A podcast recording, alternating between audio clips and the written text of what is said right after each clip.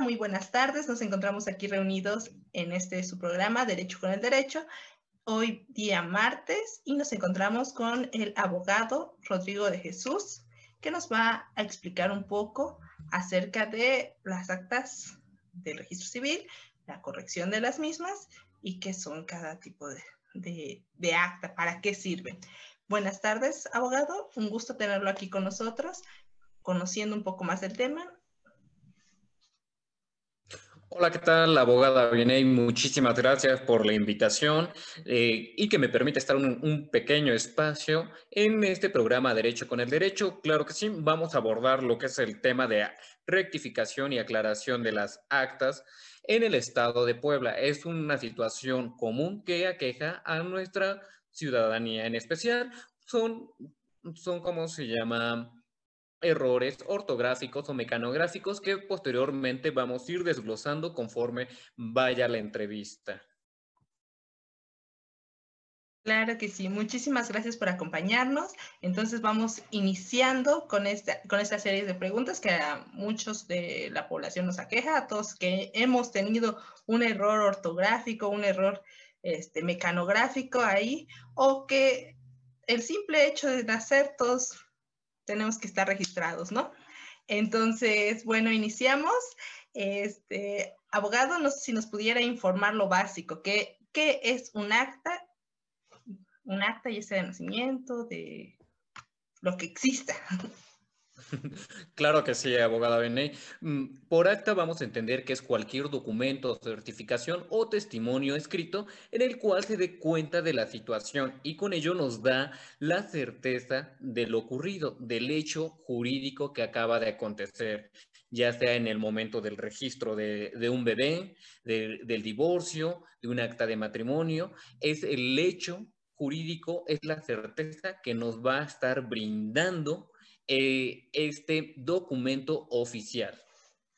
Ok, muchas gracias, abogado. Y explíquenos, ¿qué tipos de actas existen? Bueno, en, este estado, para ser específico, nos mencionó la de matrimonio, la de nacimiento, nos dice que un hecho, pero ocurren muchos hechos. ¿Nos pudiera decir alguna, algunos más específicos? Claro que sí. Eh, en el estado de Puebla, como en cualquier entidad federativa de nuestra República Mexicana, existen diferentes eh, actas. En específico, es la de nacimiento que comúnmente todos conocemos o, por el simple hecho de estar registrados, la, la llevamos matrimonio, defunción, divorcio, reconocimiento, e, entre otras, pero ciertamente estas son las más comunes que podemos encontrar. Ok, y, y este, haciendo una aclaración, ¿qué es un acta de reconocimiento? El acta de reconocimiento se, da entre los padres hacia los hijos, haciendo la filiación que se reconoce como pariente de, esta persona. Ah, es cuando eh, una persona no, no conocía a su hijo, por así decirse, y lo reconoce después. Por, así lo entiendo, abogado, perdone. Coloquialmente podríamos decirlo así chuscamente, ¿no? Es más que nada cuando se hace una acta y se hace ante un registro, en este específicamente el registro civil de las personas del Estado de Puebla, es para dar la publicidad. La finalidad de un registro es la publicidad del hecho jurídico que acaba de, que acaba de ocurrir, en específico en este momento de la, del acta de reconocimiento, es para que todos, todos se enteren que es, eh, ese menor es hijo de tal persona. Eh, así pasa con todos los con todos los actos administrativos que registramos, como comúnmente también es la cédula profesional. Hay un padrón de, de las cédulas profesionales y únicamente es para hacerlo público ante la sociedad. Ah, ok. Muchas gracias, abogado. ¿Y por qué se tiene este problema tan frecuente en la sociedad de que pues le falta una letra a su nombre o lo escribieron mal, la, común que es S o C, eh, solo le ponen un apellido o le ponen en el lugar que nació. Errores que consideramos mínimos, pero que a la mera hora tienen un impacto. ¿Por qué ocurren este, este tipo de, cosas? Claro, mm, comúnmente o los, errores los vamos a encontrar más en personas de una edad más avanzada, de 60 años en adelante, por los usos y costumbres que ellos vienen manejando. En ocasiones no son errores de las personas que están a cargo de brindar el servicio, sino que comúnmente el apellido se viene escribiendo en vez de Gómez con Z, lo escriben con S, pero es un, es un uso y una costumbre que tienen las diferentes comunidades. Ahora bien, en la actualidad podemos ver diferentes errores ortográficos de los menores de, de 10 eh, años hacia atrás, porque los padres, o bueno, nuestra sociedad o nosotros mismos hemos adoptado los nombres extranjeros de alguna serie, de alguna novela, ¿Y qué pasa con las personas que no están familiarizadas con el idioma? Suelen acometer algún o, omitir alguna letra en estos nombres. Es algo común que puede llegar a ocasionarse y como bien lo sabemos, en el derecho, todos, todos los que fungimos en esa parte y las personas a cargos en la administración son seres humanos que se pueden llegar a cometer algún tipo de error simple. Error simple, pero que tiene una repercusión legal y social. En eso tiene razón, abogado. Todos como humanos cometemos errores. Pero bueno, y nos preguntamos, bueno, ya cometieron sus errores, ¿no? ¿Y por qué el ciudadano tiene la obligación de pagar por esos errores? Que pues nosotros vamos ante una autoridad, ¿no? Y, nos, y vamos con la certeza de que ellos saben, ¿no? O queremos creer eso, ¿no? Pero ocurren estos errores. ¿Y por qué? La pregunta, ¿por qué tenemos que pagarlo nosotros? Ok, primero que nada, cuando, cuando se asienta o se realiza un acta, la persona encargada de expedirla da a la persona que la revise antes de ser enmarcada en los libros.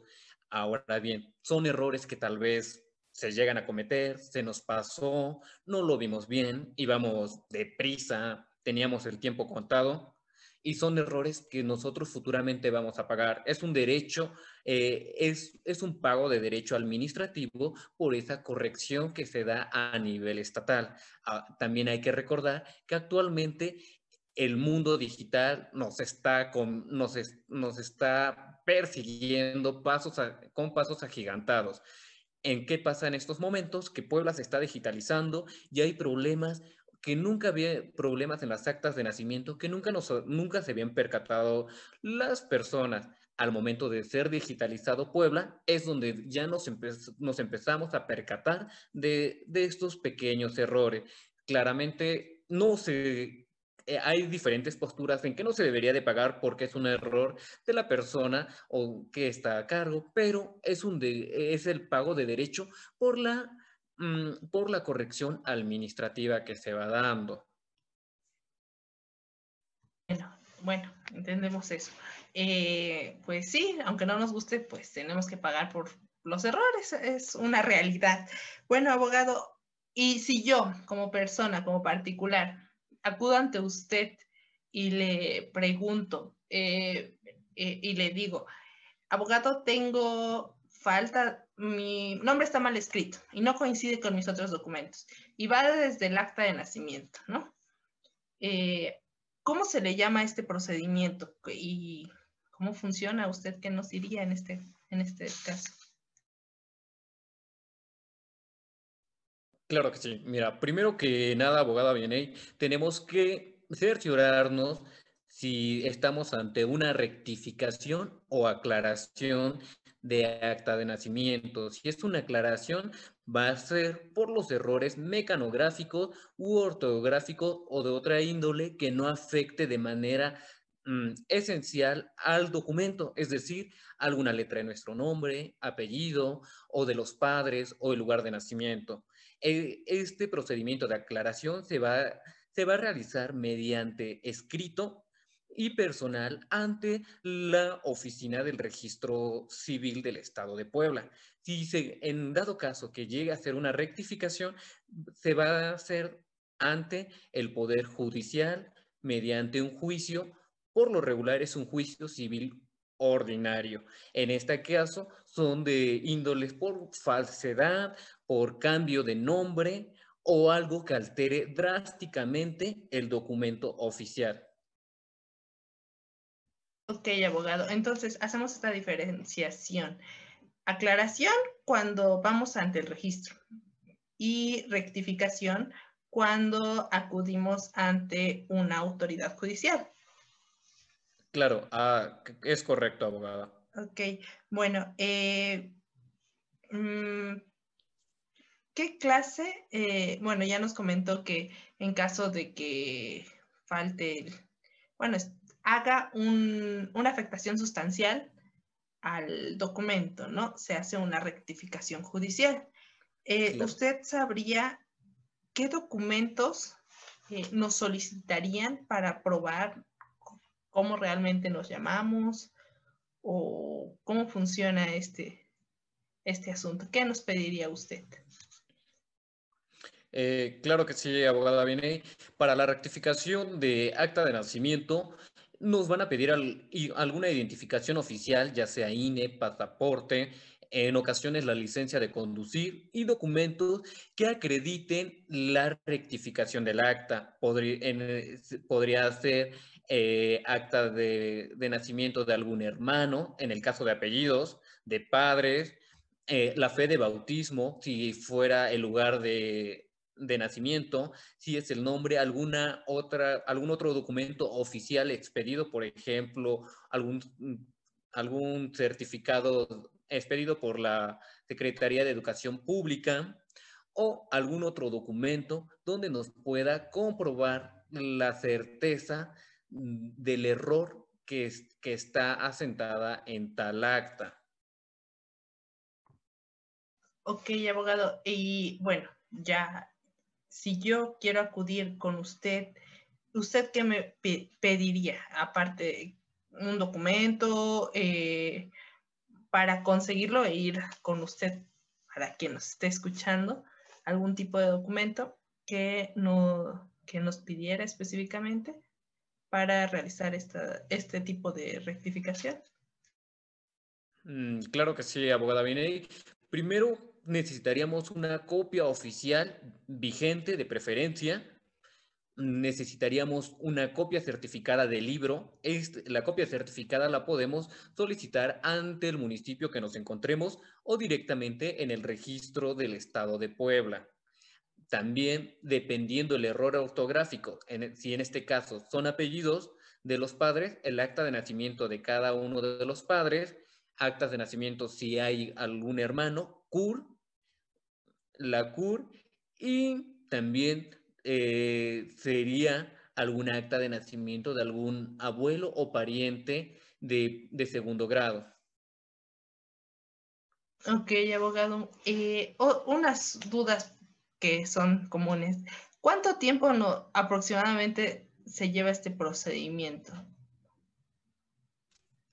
Este procedimiento, si eh, es, es meramente un poco práctico, lo vamos a decir así, es de 15 a 20 días hábiles para la resolución en caso de ser admitida ante el Poder Judicial. Sin embargo, hay que ser conscientes ante la carga de trabajo que tienen nuestros órganos administrativos y además de la contingencia que estamos viviendo hoy en día, los cambios son muy vulnerables y puede llegar a demorarse un poco más de lo debido. Aproximadamente es, es, está entre unos 20 y 30 días y también hay que recordar que después de la resolución el Poder Judicial tiene que, dirigir ante, ante el Archivo General para que se haga la anotación correspondiente en la parte mm, de atrás del acta. Ese sería otro lapso más de tiempo que también estaríamos considerando de